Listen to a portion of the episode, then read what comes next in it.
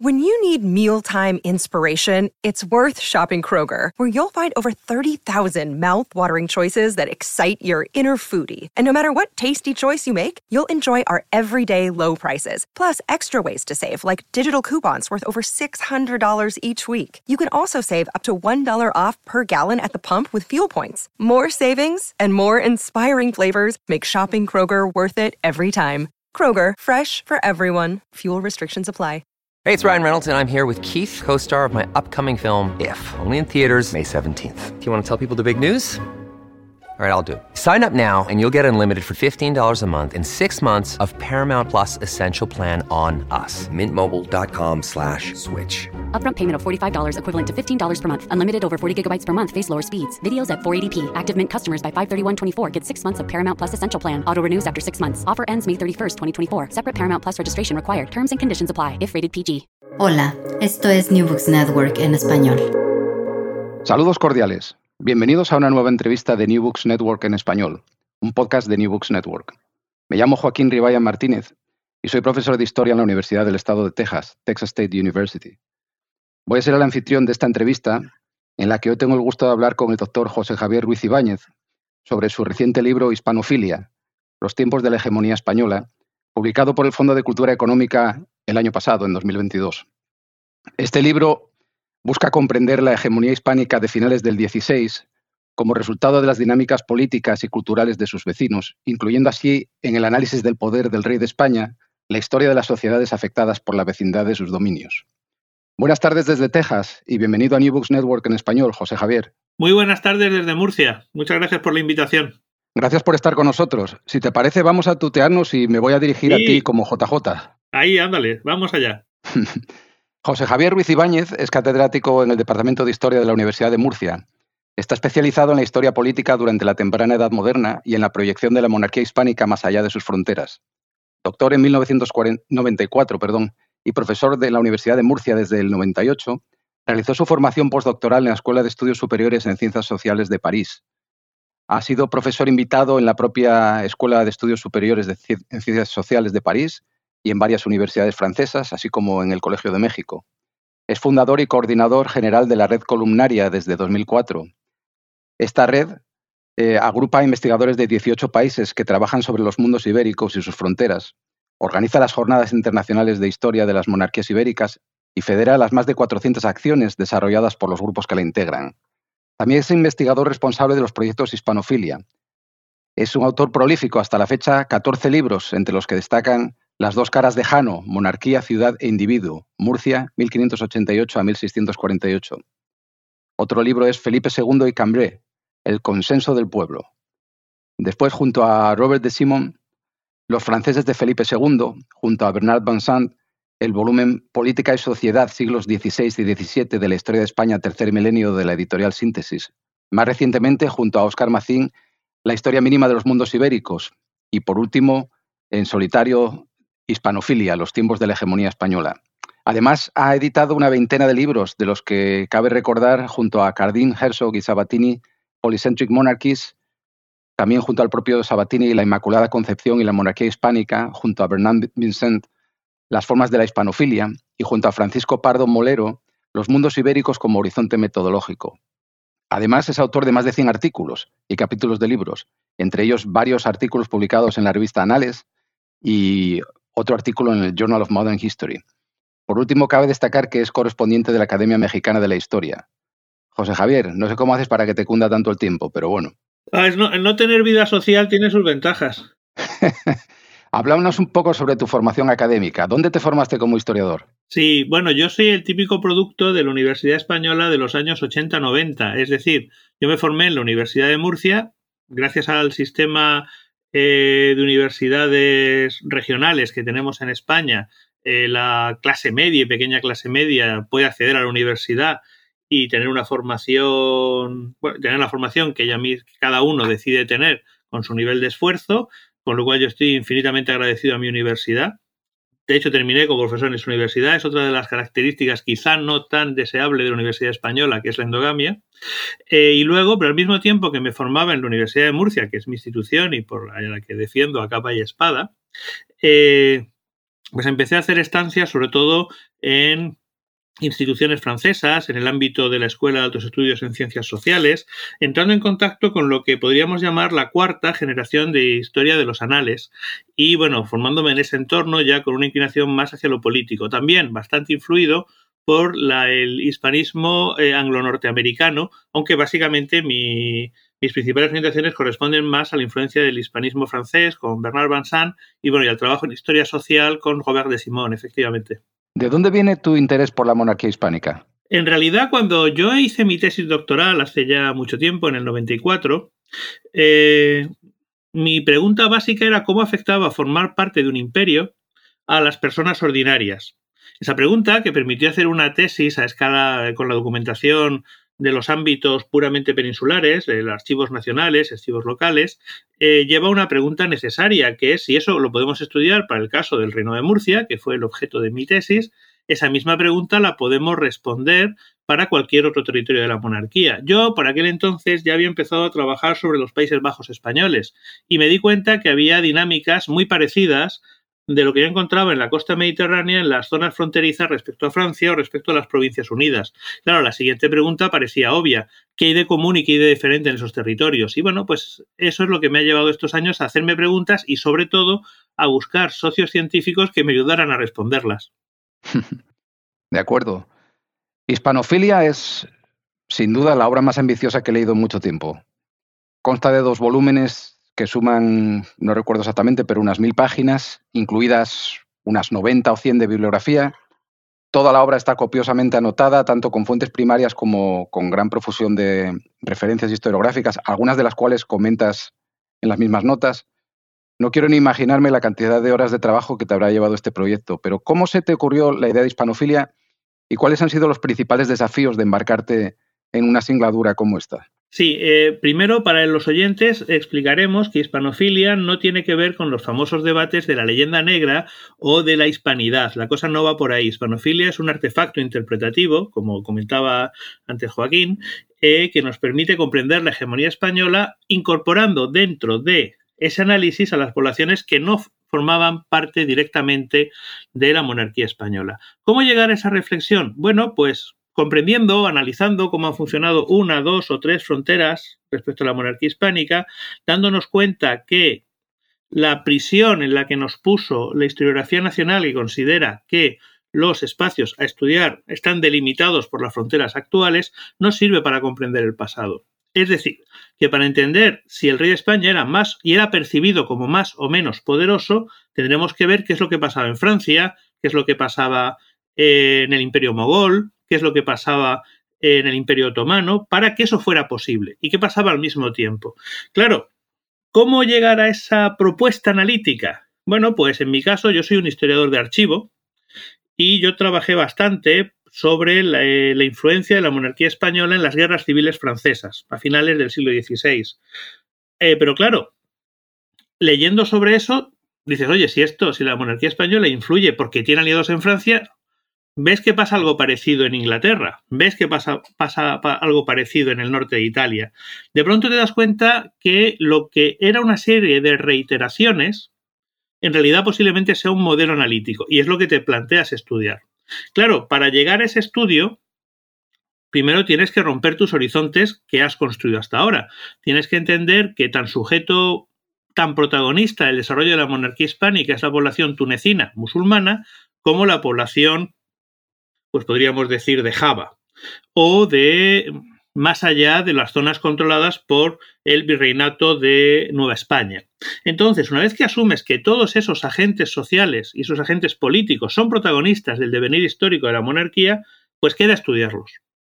Hispanofilia empezó como un proyecto que tenía mucho de pura erudición. Vamos a hacer, vamos a ver qué pasó en cada una de las fronteras más allá de la monarquía.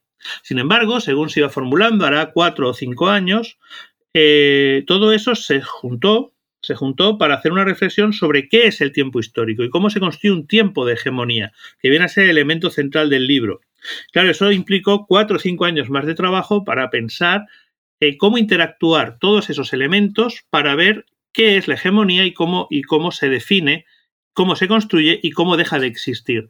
Claro, al final eh, se convirtió eh, la escritura de hispanofilia, que me ha llevado 17 años, en un proceso de feliz descubrimiento, feliz para mí, eh, de intentar saber lo que no sabía, construir instrumentos metodológicos que no existían y evidentemente hacerlo gracias a la colaboración con muchísimos colegas y aprendiendo de muchísimas historiografías, poniendo la misma altura analítica a la población del este de la isla de Ceilán que a la población de París. Y es una gran aventura. El que se haya logrado mejor o peor, bueno, eso es secundario. Lo importante, creo, es que se plantea un problema que antes no existía y yo, la verdad, no voy a negarlo que estoy muy feliz. De acuerdo. Yo también estoy feliz de ver de que esta obra haya caído en mis manos. El libro eh, consta de una introducción y seis capítulos o partes, cada una de las cuales yo pienso, de hecho, que puede leerse de forma independiente siempre que se haya leído la introducción. Pero ya desde la introducción explicas que la monarquía hispánica alcanzó su cenit o su momento de máxima influencia, ah, o al menos era percibido ah, como tal, en, buena medida gracias a una serie de coyunturas regionales y locales que se tradujeron en la debilidad de sus rivales y en la afinidad de un gran número y diversidad de aliados. Y cabe subrayar que los aliados de la monarquía hispánica perseguían sus propios fines con esa alianza, como enfatizas durante toda la obra. ¿no? Entre aproximadamente 1570 y 1610 hubo gobiernos locales, grupos rebeldes que solicitaron el auxilio de la monarquía pues prácticamente por todo el mundo, ¿no? por cuatro continentes. Esa apelación eh, al socorro del rey de España no era un fin, como tú bien explicas, sino un medio para responder a coyunturas locales. ¿No es así? Exactamente, y esa es la cuestión central. Lo que no podemos hacer una historia de la monarquía hispánica ni de ningún poder que sea percibido como hegemónico desde su egocentrismo. O sea, evidentemente para las autoridades españolas, esos supuestos aliados, esos presuntos aliados, esos aliados que se ofrecían en Grecia entre las, eh, vamos a llamar las facciones Reche o o entre cualquier población o norteafricanas, eh, los españoles lo leían desde esa perspectiva, pero imaginémonos un líder musulmán del norte de África recurre a la ayuda del rey de España no porque sienta una pasión por el rey de España, sino porque le es útil, porque él considera que esa ayuda le va a permitir imponerse en sus conflictos civiles o en, en su resistencia al imperio otomano. En ese sentido, el rey de España es un un instrumento para él, no es un motor, no es un punto de origen de su acción política. Las poblaciones que están más allá de las fronteras de la monarquía hispánica, pues sean japoneses, franceses, ingleses, no son marionetas, ni son ecos, ni son sombras de un poder imperial. Al contrario, construyen la posibilidad de intervención del poder imperial al ligar con él a general una simbiosis de sus propios intereses y de sus propios proyectos políticos con esa posibilidad de intervención, y subrayo la palabra posibilidad, en muchas ocasiones no va a ser realidad, de intervención exterior española. Esta perspectiva rompe el discurso egocéntrico de visión de la monarquía española, pero también rompe el discurso egocéntrico de las historias nacionales de Túnez, de Francia o de las historias que hablan de las poblaciones no sometidas en América como unidades de destino en lo universal. Obviamente lo que nos damos cuenta es que las ideas políticas, los proyectos, las acciones tienen múltiples protagonistas que intentan colocar a su favor los diversos juegos de poderes que hay a su alrededor o al menos tal y como ellos lo representan. A fin de cuentas, lo que intentamos hacer en hispanofilia, con mayor o menor éxito, es devolver el estatus de protagonista de la historia a todos los actores sociales. De hecho, esto viene en relación con el propio subtítulo de la obra, ¿no? Los mm. tiempos de la hegemonía española y, la noción de nudo temporal que, defines como la, nuda de, la suma de esos tiempos.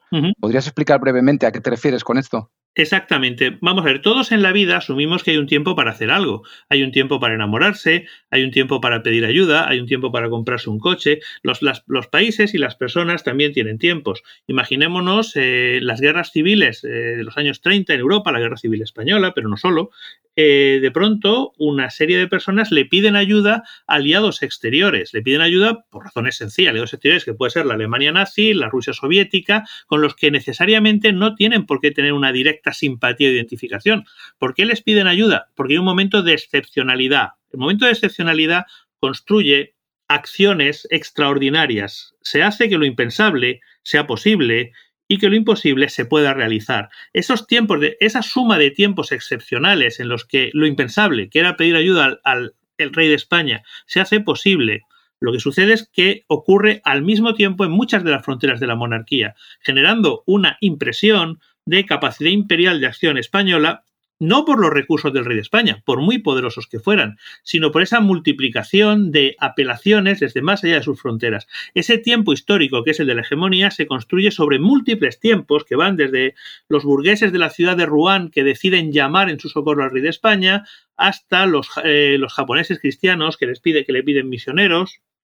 La coincidencia de todos esos tiempos genera un nudo, un nudo temporal en el que las cosas tienen su propia lógica, su propia realidad y que duran el momento de en el que eso es posible y al final se va a disolver ese nudo temporal. La imagen del nudo, imaginémonos que cada uno de esos miles de tiempos que convergen eh, se anudan en un instante y luego cada uno sigue en su recorrido. Esa imagen, que es pues, muy clásica, pensemos en las parcas y en todo lo que queramos, eh, nos permite creo que muy bien entender que ese tiempo tiene unas características porque suma múltiples tiempos, pero que condiciona y no determina la evolución de cada uno de esos hilos.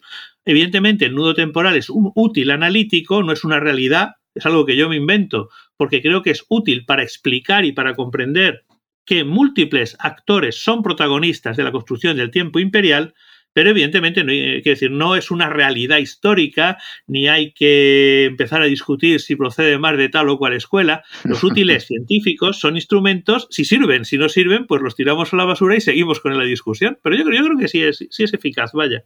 Y hablando de lo que sirve más y de lo que sirve menos, te, desmarcas eh, claramente de esa historiografía que tiende a, por así decir, a esencializar las identidades étnicas o nacionales. Claro, porque la perspectiva que propones eh, difiere, difiere radicalmente de, las interpretaciones historiográficas de raíz eh, decimonónica o liberal, urdidas en torno a ideas como progreso, nación o modernidad. ¿No es así? Claro, esas ideas son interesantes para el siglo XIX, incluso son muy interesantes ideológicamente. Uno puede, en mi caso, creer en el progreso como un proyecto. Lo que no podemos asumir es que hay ideas que construyen la realidad. Hay una realidad física, y en eso estaban de acuerdo Adam Smith y Carlos Marx, que sobre la que, que es que hay que intentar comprenderla, que es nuestro objetivo. Evidentemente, no podemos Creo que hay dos tradiciones antropológicas básicas en nuestra concepción del mundo, una que procede del discurso del libre albedrío y otra que procede del discurso de la predestinación, una que, se, que comprende que las personas están condicionadas por sus entornos raciales, culturales, étnicos, religiosos, pero están condicionadas, y otra que pretende que esas personas están determinadas por esos entornos. Yo obviamente me coloco en la primera y creo que es Leyendo este libro la cosa queda clara, la gente cambia identidad, elige entre las diversas identidades posibles, se convierte en refugiados religiosos, hoy opta por defender un rey, mañana opta por otra, mm. la gente busca su interés o lo que cree que es su interés, las personas, por muy condicionadas que estén, existen y convertirlas en protagonistas de la historia y no a los grupos sociales máquina, nos hace una historia mucho más humana con la que honestamente yo me siento mucho más cómodo. También afirmas, y aquí te voy a citar textualmente, que la historia no es literatura y la narración que produce busca no solo ser convincente y coherente, sino ser veraz.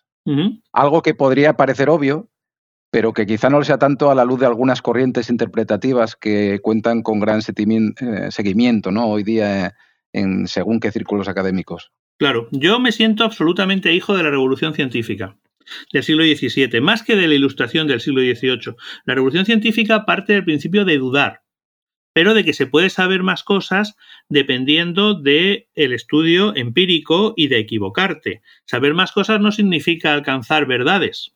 Evidentemente, la visión, como decir, para el pim pam pum que se inventaron los posmodernos de la modernidad es una cosa ridícula que difícilmente identifica con la modernidad. Evidentemente la ciencia, pues sea la astrofísica o sea la historia, acumula certezas. Las certezas, por supuesto, que son perfectibles.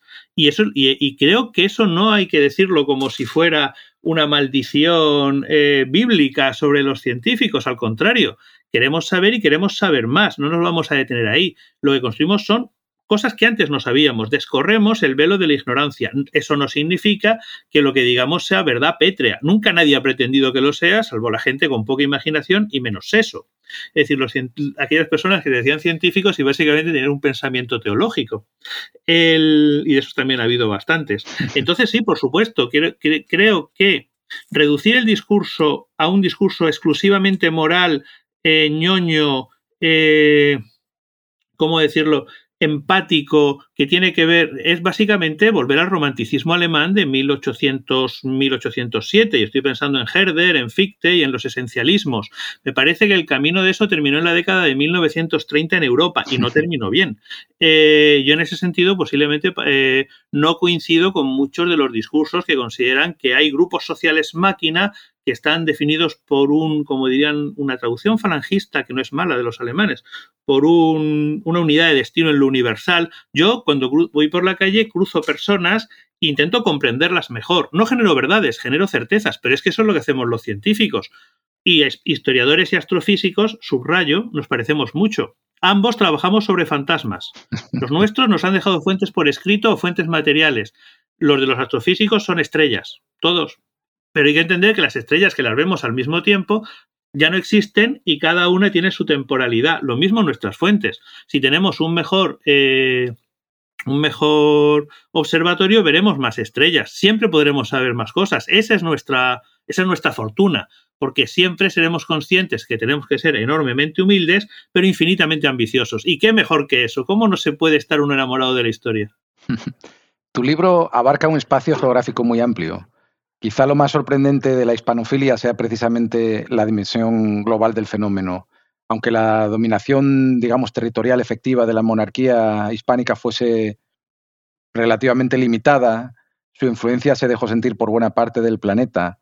Pero cabe preguntarse hasta qué punto fue la hegemonía española real o imaginada en función de las percepciones y expectativas de aliados y rivales y cómo afectaron esas expectativas a las propias políticas de la monarquía. Pues claro, ahí depende, como tú muy bien decías, de los espacios. Es decir, efectivamente la monarquía hispánica fue percibida como algo existente. Pensemos, y hay un caso muy claro, la circulación de las monedas de reales de A8. O sea, imaginémonos que a lo mejor en el interior de la India o en el interior de Siam la gente no tenía ni la más remota idea, le habían oído hablar algo así de que había portugueses por aquí o por allá, o francos, que es el término a lo mejor que utilizarían la herencia de las cruzadas, pero sí verían que la buena plata eh, estaba acuñada en un sitio, que, bueno, aunque tampoco sabían que existía, se llamaba Nueva España o Perú. Es decir, la influencia imperial existe. Otra cosa es que los niveles de la densidad en los que interviene, pues depende del tamaño de sus rivales. Evidentemente no es lo mismo el imperio mongol, el imperio chino, que, que desprecia absolutamente a, a los bárbaros que tienen sus fronteras, que lo que puede ser de territorios como Francia, territorios como Inglaterra, territorios como los reinos eh, africanos en la zona del Congo. Evidentemente, eh, las propias poblaciones amerindias, el, nivel de frecuencia cambia y eso es lo interesante de estudiar un fenómeno tan global que existe. Es decir, ver a ver cómo influye más en unos territorios, cómo influye menos en otros territorios, cómo unos personajes de unos ámbitos se ven más definidos por ellos y menos definidos por ellos. Si es verdad que en las zonas donde más influye sí genera una reacción eh, más o menos parecida, que es una afirmación eh, que reclama el carácter no universalista de las poblaciones y de sus religiones, sea el catolicismo francés de Enrique IV, el protestantismo de Jacobo I de Inglaterra, la persecución de los cristianos en Ceilán o en Japón, es decir, un discurso de no negociación que evidentemente se unifica como rechazo a lo que podríamos llamar la tentación española y portuguesa, es decir, que ha tenido que definirse a través de elementos de universalismo, eso sí. Pero claro, lo interesante es ver que, que, aunque es un fenómeno muy extendido, para interpretarlo no lo podemos interpretar de un plumazo, no es un elemento sencillo, es un elemento muy complejo que nos lleva a actuar como historiadores, es decir, a entender que los contextos son fundamentales tanto para producir el hecho histórico como para comprender los fenómenos que nacen de ese hecho histórico.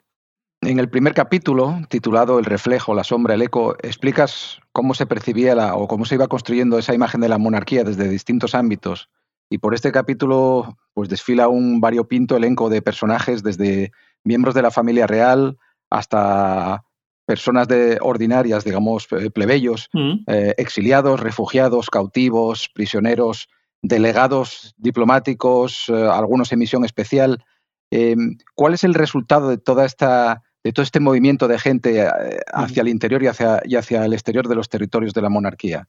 Pues efectivamente, el ver que hay toda esta gente que está más allá, hay un personaje que a mí me gusta mucho, del que ni siquiera sé el nombre, que es una de las esposas del gran turco, que es española y que influye en la opinión del gran turco. Es decir, a fin de cuentas, eso significa que la monarquía existe, aunque no esté, no estén en esos territorios. Es decir, si tienes mercenarios portugueses que te ayudan en Birmania, si tienes eh, prostitutas españolas en Italia, percibes de una forma u otra, en positivo y en negativo, la monarquía hispánica. Puedes construir una imagen de lo que tú quieres que sea la monarquía respecto a ti mismo. Y ese fenómeno lo tenemos a escala global. Encontramos eh, todo, lo decías muy bien, todo tipo de formas de influencia más allá de las fronteras. Cada una con un discurso y cada una con una, con una capacidad de producir una imagen que puede integrarse dentro de la política local, que pueda naturalizar esa monarquía dentro de los territorios de Ceilán, dentro de los territorios de Grecia, Claro, pero esa integración de esa monarquía no va a ser una integración, comillas, objetiva, sino va a ser producida a través de la cultura previa y las herencias previas de esas poblaciones y el ejemplo físico que tienen delante. Eso lo hace enormemente complejo y enormemente interesante. En el segundo capítulo, titulado Tiempos de rebeliones no solo católicas, explicas em, cómo se fueron desarrollando una multitud de conflictos que en realidad eran conflictos civiles en diversas regiones que de, una forma u otra contribuyeron a la hegemonía española. Claro, eso parece, parece lógico, porque si el principio va a ser la hispanofilia, tenemos que entender dos cosas. Las sociedades de antiguo régimen, en general, son enormemente, bueno, como las de ahora, pero entonces de forma más descarnada, quizá, enormemente conflictivas. Hay muchísimas luchas dinásticas, hay conflictos entre noblezas que pugnan entre sí, conflictos comerciales, reyes de puestos, países que invaden otros países, bueno, países, imperios que invaden otros reinos. Pensemos, por ejemplo, en que una parte sustancial de los aliados del rey de España van a ser musulmanes, lo cual nos cuestiona mucho la idea de la monarquía hispánica exclusivamente como martillo de herejes e infieles. ¿Por qué tiene el rey de España tantos aliados musulmanes? Porque esos musulmanes tienen otros enemigos musulmanes locales, facciones de la Casa Real marroquí, facciones de la Casa Real tunecina, o tienen el peligro de que otras superpotencias musulmanas, en este caso los otomanos, los conquisten. Obviamente, todos esos conflictos y la unión de todos esos conflictos va a generar eh, la necesidad de buscar aliados exteriores, más aún cuando una parte sustancial de la política en Europa se va a definir por cuestiones religiosas. Si en España se persiguen a musulmanes, a criptomusulmanes, a criptojudíos eh, o a protestantes en los países donde triunfa la reforma o donde la reforma es medianamente tolerada, las poblaciones católicas o son perseguidas o tienen la sensación de que lo van a ser con violencia. Y eso genera a su vez que los viejos conflictos tradicionales de la Baja Edad Media, los conflictos entre nobles contra los reyes, pues pensemos en la guerra de las dos rosas o en la guerra de los cien años, de pronto se carguen con un contenido ideológico, la religión, y se internacionalicen mucho. Se genere ya en el siglo XVI, eso que entendemos también en el siglo XX y XXI, de las simpatías ideológicas o confesionales. Yo ayudo a mis correligionarios, en este caso de forma, de forma decisiva. Esa internacionalización del conflicto y esa enorme frecuencia de los conflictos, sumado, por si faltaba algo, a una serie de crisis dinásticas, de dinastías que se acaban en Inglaterra, en Francia o en Portugal, genera oportunidades y conflictos en los cuales pronto el rey de España va a ser un agente activo porque va a ser llamado a jugar un papel activo en esos conflictos. Las, las, insurrecciones que se van produciendo tanto entre protestantes como entre católicos e incluso entre musulmanes eh, se suelen justificar durante este periodo, finales del 16, como legítimas frente a la tiranía, ¿no? rechazando la legitimidad del, del tirano de turno, ¿no? del gobernante de turno. Aquí tienes una, una, frase en este capítulo que también quisiera citar donde dices que la, libertad de conciencia y primacía de la salvación sobre la lealtad natural se convirtieron en dos poderosos motores de insumisión. Mm. Y esto fue aprovechado eh, o le, vino muy bien, digamos, a la monarquía, ¿no? Para intervenir en todas estas regiones. Pensemos, eh, por ejemplo, pensemos a un, un nacionalista polaco en 1960. Para él, el, régimen de afinidad con la Unión Soviética es una, es una aberración visto desde cualquier perspectiva. Evidentemente, ese nacionalista polaco o húngaro o checo o ucraniano va a buscar su que tiene una legitimidad distinta a la legitimidad sobre la que se construye la dominación política, buscará liberarse de algo que él considera que es tiránico y buscará aliados externos que posiblemente, pues imaginemos lo que tiene que saber un ucraniano de Occidente en 1960, poca cosa. cosa porque había poca forma de saberlo. Eh, pero va a inventarse un Occidente que no existe como aliado. Eso es un poco lo que le pasa a la monarquía hispánica. En muchas zonas, mucha gente se. O imaginemos los, los, irlandeses que están siendo masacrados por el simple hecho de ser católicos. Eh, ¿Qué van a hacer? ¿Dejarse masacrar por Isabel de Inglaterra o buscar o considerar primero que es ilegítima y en segundo lugar buscar, dado que no pueden tener la hegemonía militar para deponer a la reina, buscar un aliado que les ayude a eso? Esas dinámicas que son tradicionales dentro de, vamos a decir, el derecho internacional de intervención, sea lo que sea eso, pero bueno, vamos a decirlo así, dentro del derecho de intervención, los poderos siempre se ha buscado aliados exteriores cuando has considerado que el poder es ilegítimo y el poder encima, digamos, que ilustra su legitimidad eh, persiguiéndote o matándote, que también es un detalle. El, claro, ¿qué sucede con la moneda? Que eso, que era lo ordinario, que ha pasado siempre en todos los imperios, en el caso de final 16 se multiplica en su densidad y, crece y crece de forma... Eh, un, ejemplo ilustra al otro y de pronto lo que era una práctica común se convierte en una práctica generalizada y crea una especie de enorme burbuja, una especie de soufflé de lo que se podía pensar que era el poder español.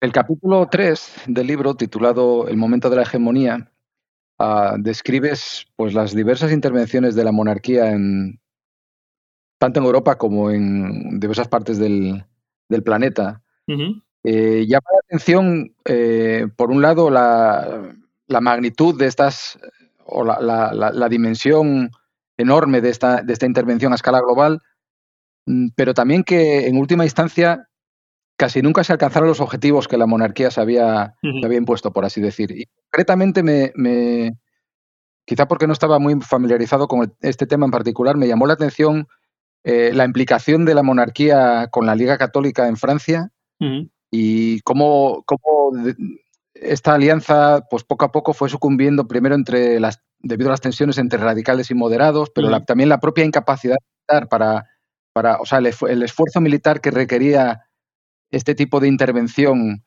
eh, por tantos lugares simultáneamente, no había, no había tesoro ni, ni fuerza armada que lo, que lo sostuviera, ¿no? Claro. Y, y, finalmente, lo que más me llama la atención, por ejemplo, en este caso, es cómo eh, la simple reconversión, por así decir, del, nuevo rey francés, eh, Enrique IV, eh, pues acaba por, poner fin de una forma quizá inesperada, con la solución del Papa incluida, ¿no? A, esta aventura hispana en, tierras francesas. Claro, porque la, primero tenemos que pensar que las posibilidades de intervención de la monarquía se han disparado pero que los recursos del rey de España son, son dramáticamente, aunque son los más potentes a escala planetaria, si exceptuamos las grandes monarquías asiáticas, son muy pequeños. Eh, yo siempre recuerdo que Francia tiene el doble de población que la península ibérica cosa que no está, que es, algo que es importante recordar, que toda la capacidad de intervención militar española en el norte de Europa no pasa de los 40.000 hombres efectivos, otra cosa es lo que se estuviera pagando es poco, es muy poco para someter a los rebeldes holandeses, conquistar Inglaterra e intervenir en la guerra civil francesa. El rey de España tiene que elegir dónde gastar, dónde implicar sus tropas, que son de muy buena calidad, es verdad, pero dónde implicarlas en cada momento sin desatender los otros frentes. Si las tropas del rey de España penetran tanto en Francia, tienen tanta capacidad de llegar en Francia, no es porque tengan una capacidad arrolladora, sino porque tienen aliados que les dejan pasar. Pero claro, veamos las cosas desde la perspectiva francesa. Cada uno de esos aliados, pues sean ciudades, nobles, eh, nobles que se pelean con nobles, vecinos de ciudades que se pelean con sus vecinos, cada uno quiere que la ayuda española le ayude a él a, a obtener sus objetivos políticos. Eso prolonga una guerra de sucesión, que es lo que se da en Francia entre 1589 y 1594, una guerra civil espantosa de seis años en la que la gente lo que quiere al final es estabilidad política. Queda claro que esa intervención española sobre la que se han levantado tantísimas expectativas, que incluso llega a pensarse a poner una mujer, hija de Felipe II, como reina de Francia, esa intervención lo que hace es frustrar esas expectativas, porque nadie se queda satisfecho, porque el rey de España tiene su propio objetivo, que es incorporar indirectamente a Francia la monarquía española, Y bueno, con lo cual lo que se acumulan son frustraciones y sin embargo la guerra se prolonga, la guerra se prolonga, la guerra se prolonga. Pensemos que la guerra dura tanto como la Segunda Guerra Mundial, en términos de arrasar ciudades, de destruir economías. Claro, llega un momento en el que lo que buscan tanto unos como otros es estabilidad política. Lo que va a convertirse en el régimen de Enrique IV, de Enrique de Borbón, es pactar con sus antiguos enemigos o con una parte de sus antiguos enemigos y ofrecerles estabilidad política, legitimarse él legitimando a esos antiguos rivales. Bueno, era como se hacían las guerras en la Edad Moderna. No olvidemos que gran parte de la, de la, consolidación de la monarquía hispánica en América se hace pactando con una parte de las élites indígenas, o en Italia, o en la propia Castilla con la rebelión de los comuneros.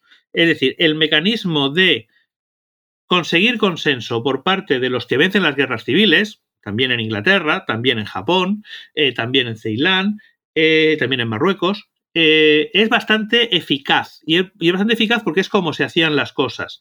Evidentemente, claro, es más inteligible una estabilidad político y jurídica de las élites con un poder conocido que con esas innovaciones que estaban proponiendo los aliados más radicales del rey de España. Eso hablaremos ahora.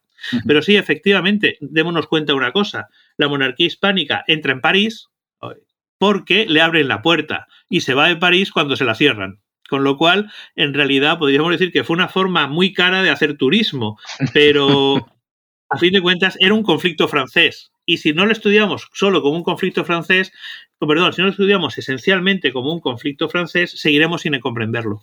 Para finales del siglo XVI, um, digamos que como consecuencia de todas estas intervenciones más o menos fallidas, incluida Irlanda y bueno, eh, muchas otras de las que vas dando cuenta, um, se plantea un nuevo escenario. En ese nuevo escenario eh, aparece quizá un nuevo, un nuevo proceso, un nuevo elemento, que es la, la, una nueva forma de religiosidad católica, ¿no? incluido el misticismo hispano, la empresa jesuítica de recatolización. ¿Nos puedes hablar un poco sobre esto? Sí, el, a ver, hay en Europa Occidental tenemos dos eh, momentos en Europa Occidental, y por supuesto estoy incluyendo en ello lo que entonces se llamarían las Indias ¿no? y Filipinas, e, y el estado de India por los portugueses. Eh, hay dos momentos. Por un lado, un momento de mo fuerte movilización católica. Ese momento de fuerte movilización católica, que en España lo, lo podríamos llamar la primera reforma católica, digamos, es una respuesta desde abajo de reagrupación en defensa de, una, de un catolicismo tradicional, en gran parte corporativo y en gran parte tardo-medieval, eh, pero muy, muy militante. Podríamos pensar en figuras como Felipe Neri en Italia. Ese discurso de movilización católica, de los santos, las reliquias, el elemento doctrinal, es orientado en la iglesia, por la Iglesia Católica en el Concilio de Trento que le da un sentido mucho más jerárquico y mucho menos, vamos a decir, dinámico. Evidentemente, lo que hace es coger los elementos más potentes de esa reforma católica, de esa primera reforma católica, en ocasiones órdenes, con una potente participación femenina. No hay que olvidar mucho que estos movimientos tienen una potente participación femenina. Y eh, meterlo dentro de una base jerárquica más fuerte, más ordenada. Bien, el momento de la hispanofilia con converge esos elementos. El discurso más contrarreformista más del Concilio de Trento, con las energías de la Reforma Católica, de, ese militantismo católico que responde a lo que los católicos ven como una agresión frontal de los protestantes contra sus tradiciones, contra sus creencias, etcétera, etcétera. Es muy significativo ver cómo las élites proespañolas, pues, la palabra proespañola siempre es muy complicada, ¿no? Eh, más hispanófilas de finales del 16 están claramente contrarreformadas, tienen una visión más tridentina, mientras que la base de los militantes tiene una visión mucho más reformada, mucho más de catolicismo tradicional. Una vez que termina la capa, esa hispanofilia, lo que va a triunfar es el discurso de la contrarreforma, de un catolicismo mucho más vertical, mucho más jerárquico, que es el que se termina consolidando gracias a los jesuitas, gracias a la expansión del Carmelo eh, reformado de Teresa de Jesús, que es una expansión enorme, pero ya es una visión mucho menos revolucionaria. A fin de cuentas, no olvidemos una cosa, los principales movimientos revolucionarios, y cuando digo el término revolucionario, quiero decir que matan reyes o que deciden que el pueblo tiene derecho a elegir a los reyes, ese tipo de revolucionarios de finales del 16 no son protestantes, son católicos. Ah. Y esos movimientos tan radicales, tan políticamente radicales, están apoyados por el rey de España que no termina de entenderlos muy bien, pero bueno, son útiles, ¿qué le vamos a hacer? Pero generan muchísimas dudas en Roma. Es decir, el papado en gran parte le va a resultar mucho más cómodo pactar con Enrique IV de Francia, incluso negociar bajo mano, por mucho que se pelee con Belarmino, con el rey eh, Jacobo de Inglaterra, porque son más inteligibles que esos movimientos católicos, militantes, ultrarradicales, que tienen una gran inventiva y que, hombre, son ferozmente papistas, claro que sí, pero hay un poco de tufo por ahí que no le gusta nada a los cardenales, hay un poco de tufo de conciliarismo, aunque nunca se explicite, es decir, del el populus, del pueblo, como motor de reforma católica, aunque nunca se dice, ¿eh? nunca se dice. Mm. Con lo cual, efectivamente, la Iglesia va a estar más de acuerdo con negociar con poderes, que los jesuitas construyan colegios y dejarnos de tanto movimiento en la calle que puede ser peligroso. Lo curioso, lo, fascinante de ese momento de hispanofilia, es que lo decía antes, es que muchos de los aliados del rey de España tienen proyectos políticos donde meten al rey de España, pues eligiéndolo como rey de Grecia o como rey de Chipre o como rey de Francia, que el rey de España jamás aplicaría en sus territorios. Es decir, el nivel de no voy a decir malentendido, pero sí de autoutilización de cada cual es formidable. En ese sentido, sí, por supuesto, el contexto religioso evoluciona y evoluciona también con el éxito y el fracaso de esta primera hispanofilia. La intervención o las intervenciones de, la monarquía en el extranjero se manifestaron de, formas muy diversas. ¿no? Eh, por un lado, pues con el movimiento de embajadores tanto de la monarquía en el extranjero como viceversa. Eh, fue muy importante también, obviamente, el despliegue militar de la monarquía en muchas regiones. Eh, pero también fue muy importante lo, más, lo quizá más obvio que es la utilización de, del dinero, ¿no? cómo, se, cómo se van creando alianzas no solo en base a criterios estrictamente, digamos, eh, eh, de fe o religiosos, sino también en base a, las necesidades locales y, ahí se teje toda una, se, se urde toda una, una trama muy compleja de, de aliados que no todos son quizás a priori igualmente fiables, ¿no? Claro, y exactamente. No, te quería preguntar, las, una de las consecuencias de, esta constante intervención hispana en los, en los asuntos de otras regiones fue que se va creando, al mismo tiempo que esta hispanofilia de la que vienes hablando, se va creando también una hispanofobia que eventualmente devendrá en la, en la archiconocida leyenda negra. ¿Nos puedes hablar un poco de cómo, cómo se desarrolla este doble proceso? Claro, es muy sencillo. Si tú tienes que justificar que tienes un aliado, si eres musulmán y tienes que justificar que tienes un aliado cristiano, tendrás que justificar por qué es posible tener un aliado cristiano. Tendrás que, que decir que te alías con el rey de España porque el rey de España tiene una serie de cualidades. Eso pasa en todas las fronteras. Franceses, ingleses, musulmanes, griegos, definen al rey de España de una forma determinada que es compatible con su cultura política, con la cultura política de esos territorios, y que se hace desde esa cultura política y que al mismo tiempo tiene que implicar elementos de universalismo, dado que en principio el rey de España es un aliado exterior y quieres que juegue un papel en tu, eh, lo naturalizas, en tu ámbito político. Pero claro, como estos actores políticos están en conflicto con otros, el discurso de los otros actores políticos es atacar frontalmente la legitimidad de intervención del rey de España. Y al atacar la legitimidad de intervención del rey de España, acordémonos, por ejemplo, en los panfletos franceses que dicen que los españoles no son buenos aliados porque son todos, y cito literalmente, medio moros y medio judíos, termina la cita, eh, es decir, que son racialmente, eh, no se puede confiar en ellos, sin ningún tipo de problema, se va a decir así. Es decir, que los españoles son lo peor de lo peor, que han sido tiranos en Flandes, que han sido tiranos en América, que ¿por qué? Porque así construimos el ejemplo, no para decir que los españoles eh, eh, sean, pues sí, evidentemente, para decir que los españoles son malos, malísimos, pero no para el público español, es lo que después se va a entender fatal cuando se empiezan a leer estos textos en el siglo XVIII. Eso es propaganda para el público local, el objetivo es deslegitimar a tu enemigo acusándole de ser el, de ser la marioneta del poder más infame que hay sobre la faz de la Tierra. A fin de cuentas, eh, no hay que irse muy lejos. Si pensamos en la Guerra Fría, la propaganda de amplios bloques, pues pensemos un poquito en los movimientos sociales de los años 60, se, se, critica en Europa, sin que haya ido a Estados Unidos, el imperialismo norteamericano. Y mientras que en Occidente se critica el imperialismo soviético, lo que hace es definir a tu adversario político a través de la denigración de su aliado. Eso es propio de cualquier guerra civil. El problema es que en el siglo XVIII y sobre todo XIX en España se va a coger esa, ese corpus aislado del corpus de la hispanofilia y se va a pensar que esos textos eran textos objetivos, cosa que es completamente delirante. Pero eso lo que muestra son las carencias eh, de la intelectualidad española del siglo XIX y una falta de análisis histórico, que es quizá lo más, lo más sangrante y lo más relevante. Lo que parece increíble es que esos debates sigan llegando hasta fecha de hoy.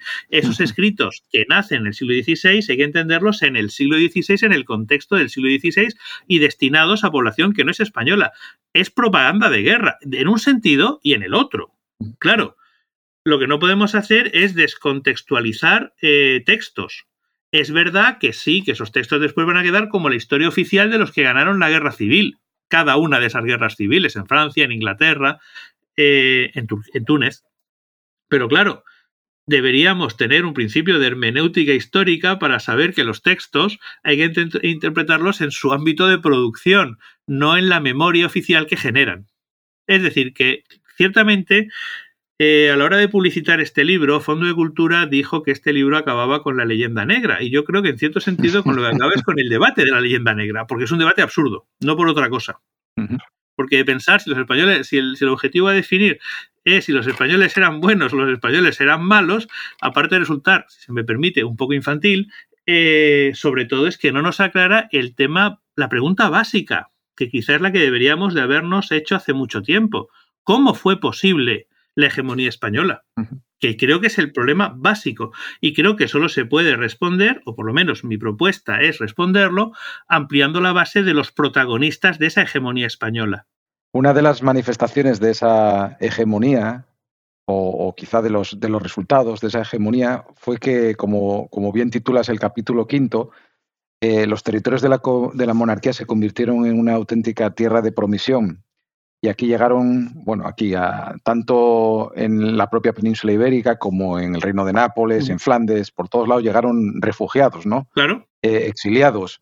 Em, háblanos un poco de la importancia de estos, de estos eh, exiliados, que eran muy diversos y que incluso dentro de los exiliados de, mismo, de un mismo origen nacional había sus tensiones mm. y, y, sus, digamos, em, enfrentamientos. En ocasiones llegaron la afluencia de, refugiados o de, sí, de, exiliados políticos y refugiados fue tal que desbordó las propias capacidades ¿no? de, la, de la monarquía. Claro, eh, vamos a ver, nosotros tenemos la imagen eh, romántica, decimonónica de la monarquía española expulsando gente, y es verdad, claro que es verdad, pero evidentemente una potencia que se define por cuestiones ideológicas y por tener religioso-ideológicas y por tener aliados fuera, también se convierte en el lugar de refugio de todos aquellos perseguidos por la religión o por la política que coinciden con el proyecto ideológico o religioso o el sistema de clientela del rey católico. Y lo que sabemos desde hace unos años, pues desde que empezamos a ir al archivo,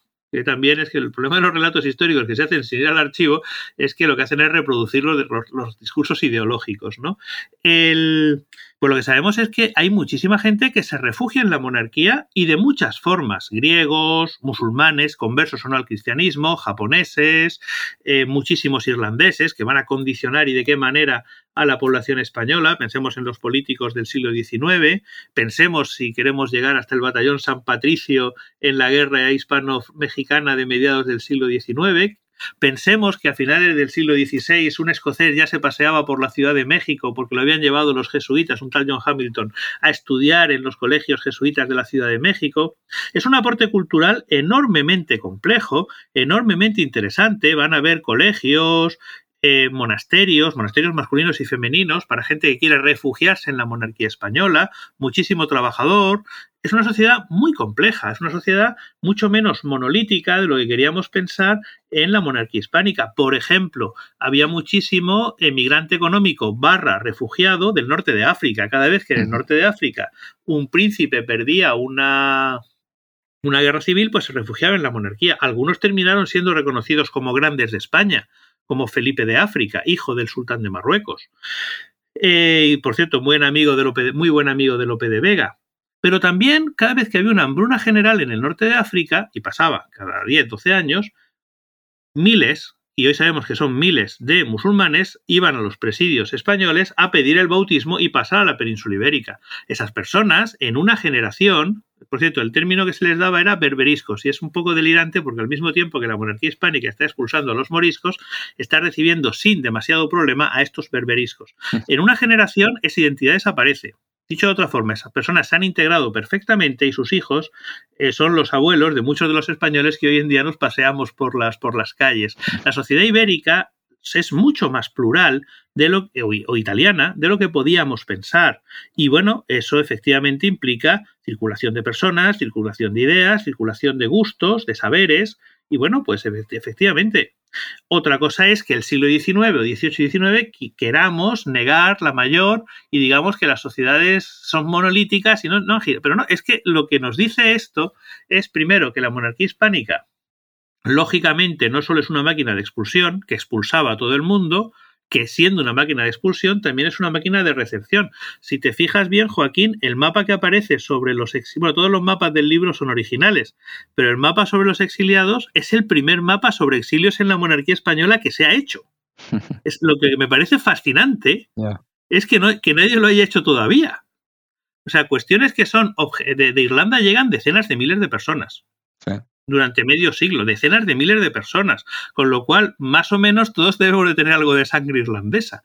Poca, no solo están los irlandeses negros que vienen con la Armada Invencible, etcétera, etcétera, etcétera. Es que hay un enorme intercambio de Escocia, o sea, lógicamente, lógicamente.